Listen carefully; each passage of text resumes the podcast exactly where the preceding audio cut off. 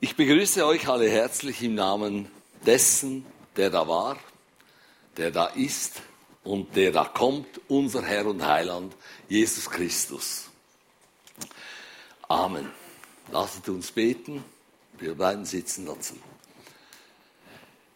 Liebster Herr Jesus, danke für deine Gegenwart durch den Heiligen Geist. Bitte hilf uns, dass wir durch diese Predigt, dass unser Glaube gefestigt wird, dass er wachse und dass er gedeiht. Wir wollen hören, was du uns zu sagen hast. Uns als Versammlung der Gläubigen, aber auch als Einzelpersonen. Und wir wollen mit deiner Hilfe versuchen, es dann auch im Alltag umzusetzen. Dir sei Lob und Ehre und Dank. Amen. Mundart oder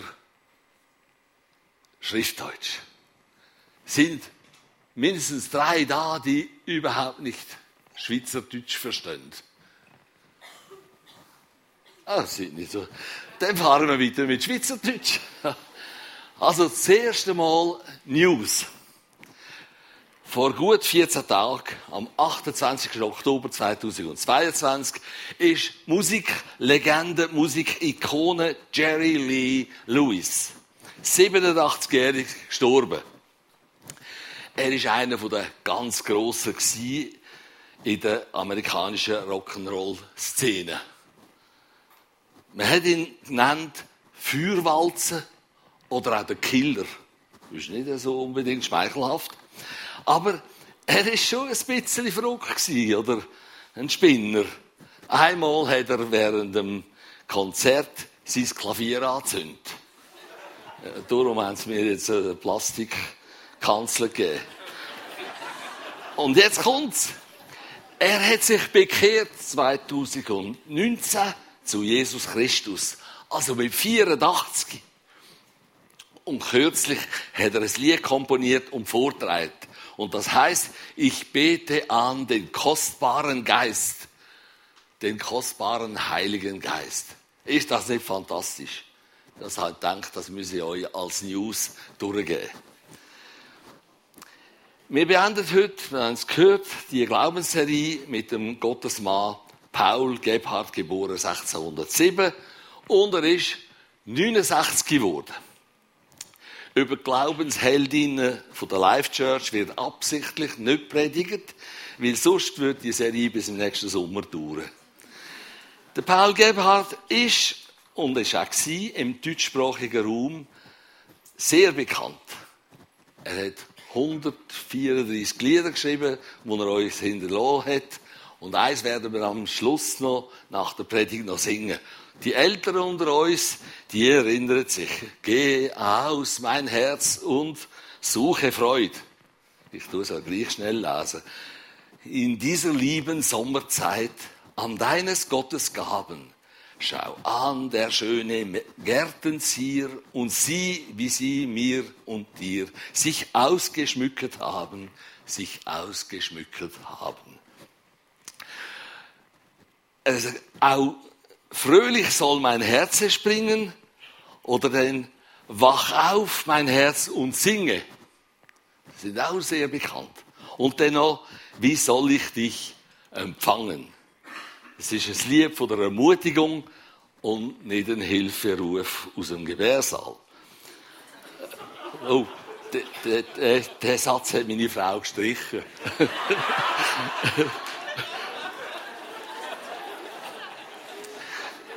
Der Paul Gerhard ist nicht nur Komponist sondern er ist ein begnadeter Dichter Nach seinem Theologiestudium ist er ganz lang Pfarrer in Berlin und sein Leben, wir haben es auch im Theater gehört, ist alles andere als leicht.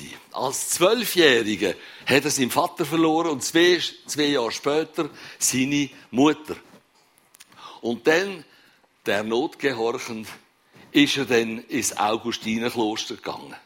Und das ist ein Ort, wo berüchtigt oder bekannt war für eine strenge Erziehung. Viele Jahre später hat er eine Berlinerin geheiratet. Ich weiß nur, was ein Berliner ist, aber eine Berlinerin, das ist eine nette Frau. Aber das Leben, das sie hatten, ist, sie haben viel leiden müssen, sie haben Trübsal, Trübsal gehabt. Und sie waren eigentlich nur 13 Jahre verheiratet wo seine Frau gestorben ist. Vier von seinen fünf Kindern sind ebenfalls gestorben. Stellt euch das vor.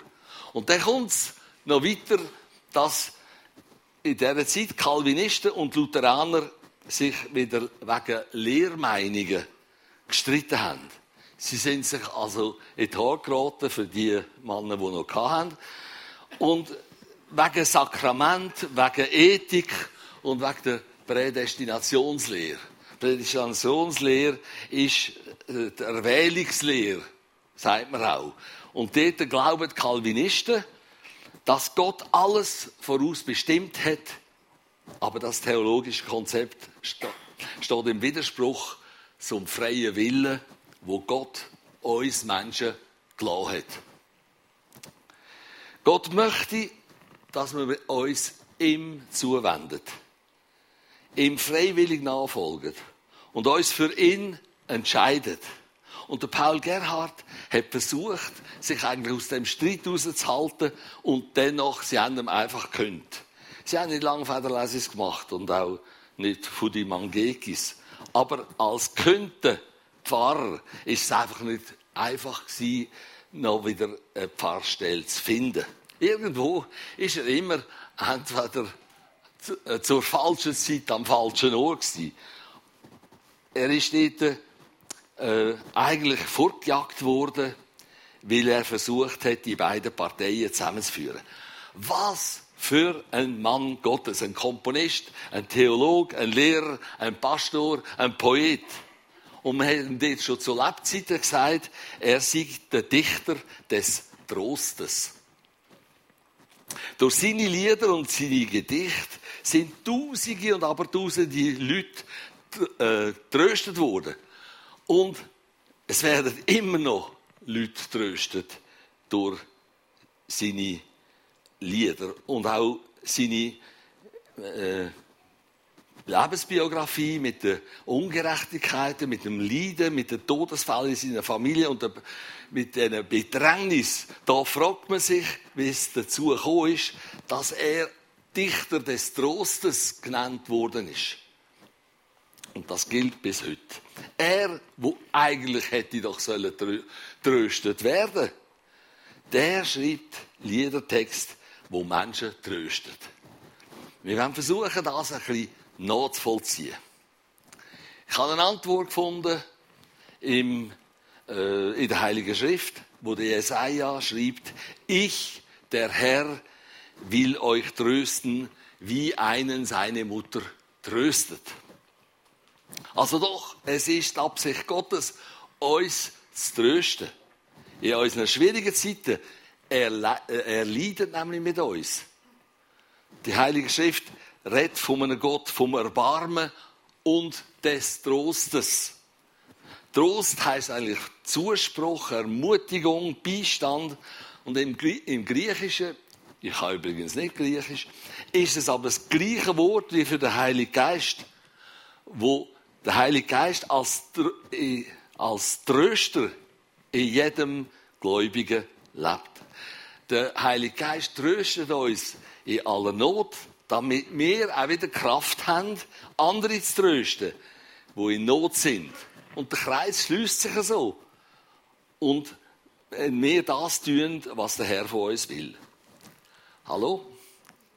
Wir werden tröstet, damit wir andere können trösten. Ich weiß wohl, in dem Moment von der Not, der Bedrängnis, ja, wenn alles über uns zusammenbricht, da denken wir nicht mehr so sehr analytisch und klar. Viel lieber nehmen wir ein, ein Bad vom Selbstmitleid. Eigentlich hilft nur ein beharrliches Vertrauen, wo nicht auf dem Gefühl basiert. Und das Festhalten daran, dass Gott sich nie irrt und er auch keine Fehler macht. und es dient uns alles zum Besten, gemäß Römer 8, 28. Und wenn wir das in solchen Situationen, das wollen wir meistens gar nicht hören, also mir geht es so. Meistens ist es richtig, nicht alles zu hinterfragen und akribisch theologisch zu untersuchen. Wir sollten doch einfach kindlich glauben. Da wird schon zwischen die Armen sagen, da weiss ich, dass sie noch da sind. Kindlich glauben. Ich weiß, ja, warum hat der Lami beim Teich Bethesda 38 Jahre müssen warten auf seine Genesung durch das Wunder von Jesus? Hat es denn die Hälfte, also 19 Jahre, nicht auch da? Ich weiß, wir denken das schon. Das ist menschliche Logik, aber nicht göttliche Weisheit. Gott hat andere und höhere Gedanken als wir Menschen. Und damit sollten wir uns das genügen lassen. Der Petrus hat auch eine unangebrachte Frage an Jesus gestellt. Er ist manchmal ein, wie soll ich sagen, kluger, besser Wisser gewesen. Aber Jesus hat ihm geantwortet, was geht das dich an? Folge du mir nach.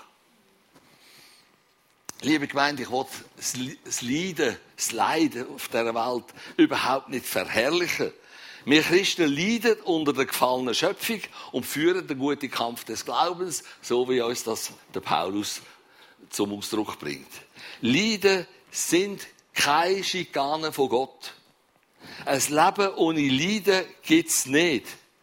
Auch in der Bibel nicht. Wer nie gelitten hat, der weiß auch nicht, wie man tröstet. Wer nie gelitten hat, der weiß auch nicht, wie man tröstet. Also eben, bevor du ein Indianer wirst, musst du lernen, im Mokassin herumzulaufen. Das Leben hier auf Erden ist nicht immer Schocki. Auch für uns wiedergeborene Christen nicht. Und ich setze noch einen drauf. Manchmal empfindet mir, dass es den Ungläubigen besser geht als uns Christen. Sie sind lebensfroh, sie sind lebenslustig, sie verprassen den Haufen Geld, sie haben Freude an den Rosen und wir plagen uns ab mit Gürtelrosen. Hast du auch schon so empfunden? In einer schwierigen Lebensphase habe ich zum Herrn gesagt, ich heiße ab sofort Hiob. Das passt besser zu meiner Situation. Und das ist töricht Richtig töricht von mir. Gott hat immer alles im Griff. Er weiß, dass wer sich für ihn einsetzt, der setzt sich aus. Wir sind ja vorgewarnt. Der Teufel geht umher wie ein brüllender Löwe. Haben wir auch schon gehört, oder? Aber eben nur wie. Er ist gar kein Löwe, ein Leu, sondern er ist ein Papiertickel besiegt am Kreuz durch Jesus. Eigentlich sollte uns nichts überraschen. Durch den Prophet Amos, das ist ein bisschen beschämend, aber nicht nur für mich, für euch auch. Kapitel 3, Vers 7, lässt Gott ausrichten, Gott, der Herr tut nichts, er offenbare denn seinen Ratschluss den Knechten, den Propheten, seinen Knechten. Gott tut nichts, ohne dass er es uns offenbart. Das Gott, Gott tut das so. Und seit Golgatha sind wir nicht einmal mehr Knecht, sondern wir haben es heute Morgen gesungen, wir sind Kind. Und äh, nebenbei gesagt, wir sind auch noch Erben. Jesus sagt im Johannesevangelium, in der Welt, da habt ihr Drangsal, aber seid getrost, ich habe die Welt überwunden. Da müssen wir unbedingt heute einnehmen. Die Bibel redet von Drangsal. So steht es auch im Grundtext. Und nicht etwa Angst. Der Übersetzungsfehler hat uns der Luther eingebracht. Jesus, Angst ist nicht in der Liebe. Angst gibt es in der Liebe gar nicht. Sondern die vollkommene Liebe vertreibt Angst. So steht es auch wieder im Wort Gottes. Jesus möchte, dass wir Überwinder werden und in ihm Frieden haben. Ein übernatürlicher Frieden und eine Ruhe, die auf unserem Glauben basiert. An Glauben an den Auferstandenen. Und das in allen Lebenssituationen. Das Vertrauen in Gott ist genau das Gegenteil von Angst. Und das hat Paul Gebhardt tröstet. Und danach ist ein unerklärlicher, tiefer Frieden über ihn gekommen. Und wir sollten uns das so gemein, zur Gewohnheit machen, in jeder Situation vom Leben Glauben und Hoffnung zu bewahren. Und das Rezept dazu, das gibt uns heute Paul Gebhardt. Aber da wäre noch ein, ein anderer, den ich nie gefunden habe. Ein Horatio Spafford, ein Rechtsanwalt. Der ist viel weniger bekannt. Er hat gelebt von 1822 bis 1888 mit seiner Frau Anna und den gemeinsamen vier Töchtern in Chicago. Was kaum jemand weiß, der Spafford hat wahnsinnig Schlimmes miterleben müssen. Beispielsweise ist, ist sein Haus samt Hab und Gut in Flammen aufgegangen. Damit nicht genug, zwei Jahre später hat er seine vier Kinder bei einem schweren Schiffsunglück vor der Küste von Großbritannien verloren. Was für eine Tragik. Aber am Sonntag nachher hat der Spafford ein Lied komponiert und vortragen in seiner christlichen Gemeinde. Ich bin mit dem Lied aufgewachsen. Und mir genügen ein paar Worte und ich habe die Melodie bereits gesungen. So vertraut mir, ist mir das Lied. Wenn Friede mit Gott meine, meine Seele durchdringt, ob Stürme auch drohen von fern, mein Herz im Glauben doch alle Zeit singt. Mir ist wohl, mir ist wohl in dem Herrn. So ein Bekenntnis. Ein paar Tage nachdem er die Nachricht vom Sterben von seinem Bierkind bekommen hat. Das ist einfach grandios, das ist übermenschlich. Das ist gewaltig. Liebe Gemeinde, ich habe mich gefragt, wie auch der Mann nach einer so, so einer Katastrophe sein Glauben an Jesus Christus hat können bewahren Die Antwort ist eben eigentlich einfach.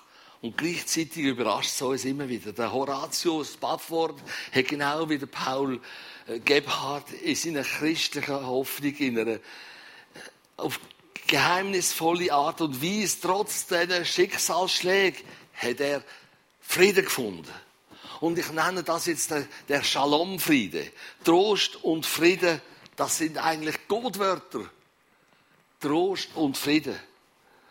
Jesus hat seine Jünger, Johannes 14, hat er mit ihnen seinen Abschied vorbereitet. Und dort hat er gesagt, der Tröster, der Heilige Geist, den mein Vater senden wird in meinem Namen, der wird euch alles lehren und euch an alles erinnern, was ich euch gesagt habe.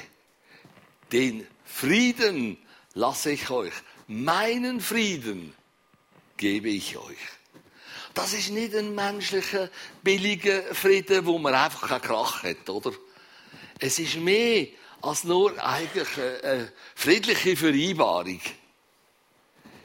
Der Frieden mit und von Gott hat eine ganz andere Qualität und Dimension. Es ist auch viel mehr als ein warmes Bad im Winter mit einer Zigarre und einem Whisky.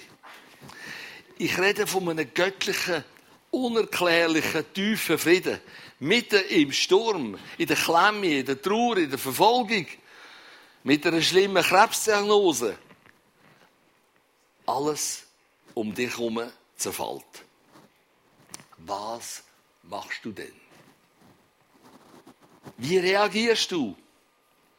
Der Paul Gerhard und der Horatio Spafford haben mit christlichen Lieder Trost und Frieden gefunden.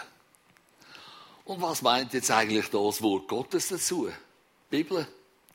Haben wir da ein Beispiel? Das bewegte Leben vom König David ist ja bekannt. Vom kleinen Hirtenjungen mit Gottes Hilfe der Goliath bezwungen und dann oft vom König Saul verfolgt. Dann hat er noch Ehebruch und Mord begangen. Das wollen wir auch nicht ver vergessen. Und er ist aber auch gestraft worden dafür. Das ist nämlich im Alten Testament. In Klammern gesagt, Gott straft heute nicht mehr. Weil Jesus die Strafe, die Sühne und den Fluch von uns, uns Menschen als Kreuz genommen hat. Also die Aussage, Gott straft sofort, das ist Stammtischtheologie. Weiter ist zu einer grossen Herausforderung gekommen, wo der David mit seinem eigenen Sohn, vor seinem eigenen Sohn hat fliehen. Der Absalom hat er geheissen. Und in diesen schlimmen Zeiten von seinem Leben hat er ein Lied geschrieben. Der Psalm 34. In dem Lied sehe ich folgenden Ratschlag im Vers 15. Suche Frieden und jage ihm nach. Suche Frieden und jage ihm nach. Aber was der David uns hier ratet, das hat er selber vorgelebt. Er hat sich um den äußeren und den inneren Frieden gekümmert. Und ich nenne das wieder den Shalom-Frieden. Er hat sich bemüht. Der David hatte mehrfach die Möglichkeit gehabt, sich äh, von seinen schlimmsten Finden zu entledigen. Aber jedes Mal hat er den friedlichen Weg genommen, den gewählt, wo und dann das Leben von seinem Find verschont. Mich beeindrucken einfach so Haltungen von so Menschen, die nach einem biblischen Muster leben. Selig sind die Friedenstiften oder rächt euch nicht selbst. Das finden wir alles im Wort Gottes. Und so stellt sich die Frage, wo muss ich suchen? Und wie finde ich den Frieden? Also bevor dass ich ihn überhaupt suche, geschwiegen denn im Neujagen, wie der, wie der David schreibt, muss ich ihn zuerst einmal wählen haben überhaupt. Und dazu muss ich vielleicht einen ehrlichen Blick auf mein Leben riskieren und mich fragen, lebe ich in friedlichen und versöhnten Verhältnissen? Je nach Antwort sollte ich mich aufmachen und den Frieden suchen und ihm nachjagen. Ich muss eine Entscheidung fällen. Ich muss einen Entschluss fassen. Viele Menschen, auch Christen, verharren im Streit untereinander für Unstimmigkeiten aus dem letzten Jahrhundert. Und übrigens, wenn es dich betrifft, kann ich sagen, das Kennzeichen ist, dein Herz tut jetzt ein bisschen stärker schlagen. Dann pack es doch an, bevor es zu spät ist. Die Bibel meint im Römer 12, so viel es an euch liegt, so habt mit allen Menschen Frieden. Ja, bald ist Weihnacht und die Engelschar wird auf Friede auf Erden wieder ausposaunen. Wir sind bei diesen drei Männern Gottes, der Paul Gerhard, der Horatius, der Bafford und der König David, die haben gewisse Gemeinsamkeiten. Am letzten Sonntag haben wir von der Eliana, von John Newton mit seinem sehr bekannten Lied äh, Amazing Grace gehört.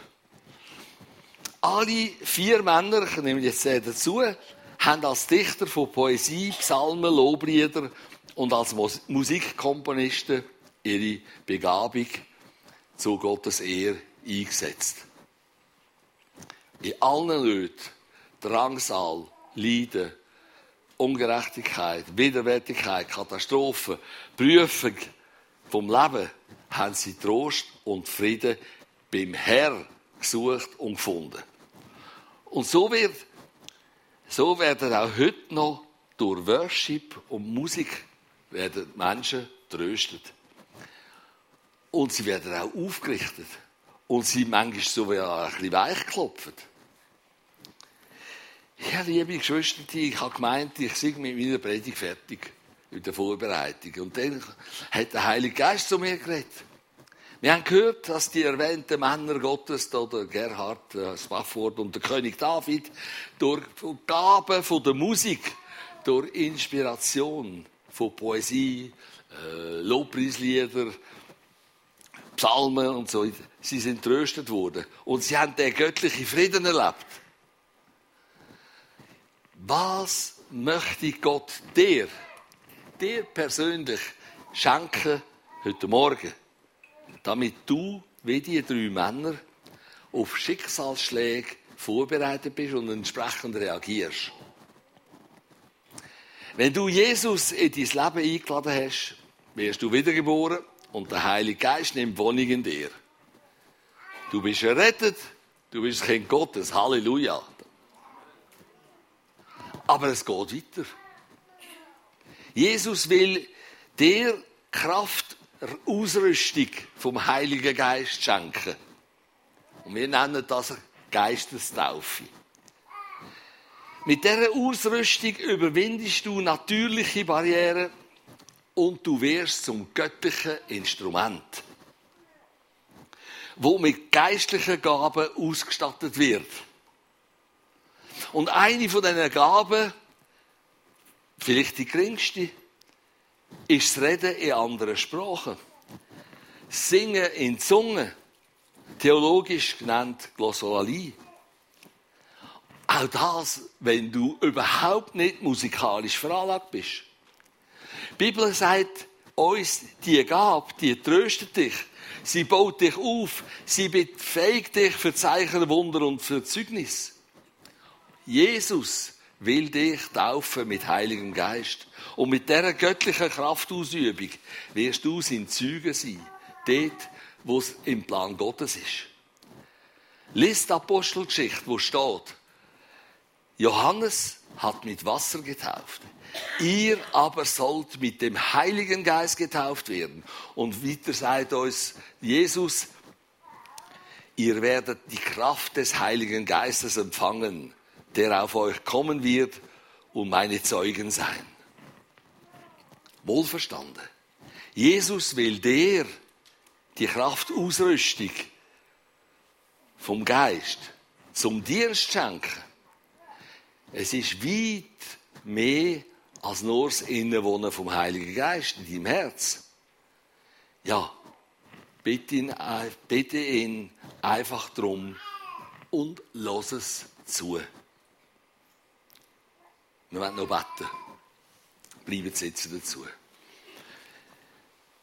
Lieber Herr Jesus, ja, du bist unser Herr. Du bist auch unser Heiland. Du bist unser Retter. Und so oft sind wir ratlos und kraftlos und auch in grossen Nöten. Und wir danken dir im Voraus für deine Hilfe. Danken aber auch für die Aufträge, die uns Sinn im Leben geben. Danke für den guten Heiligen Geist, der in uns wohnt. Herr, rüste uns aber aus. Wir sind nämlich müde, aus eigener Kraft zu kämpfen. Schaffe uns ein reines Herz und gib uns einen neuen, beständigen Geist, so wie es der Psalmist sagt. Taufe uns, Jesus. Taufe uns, Herr Jesus, mit Heiligem Geist und zünd das Feuer in uns wieder an. Mit der Liegenschaft von der ersten Liebe. Wir danken dir dafür. Amen. Jetzt werden wir einen Moment kurz still sein und im Heiligen Geist Raum lassen.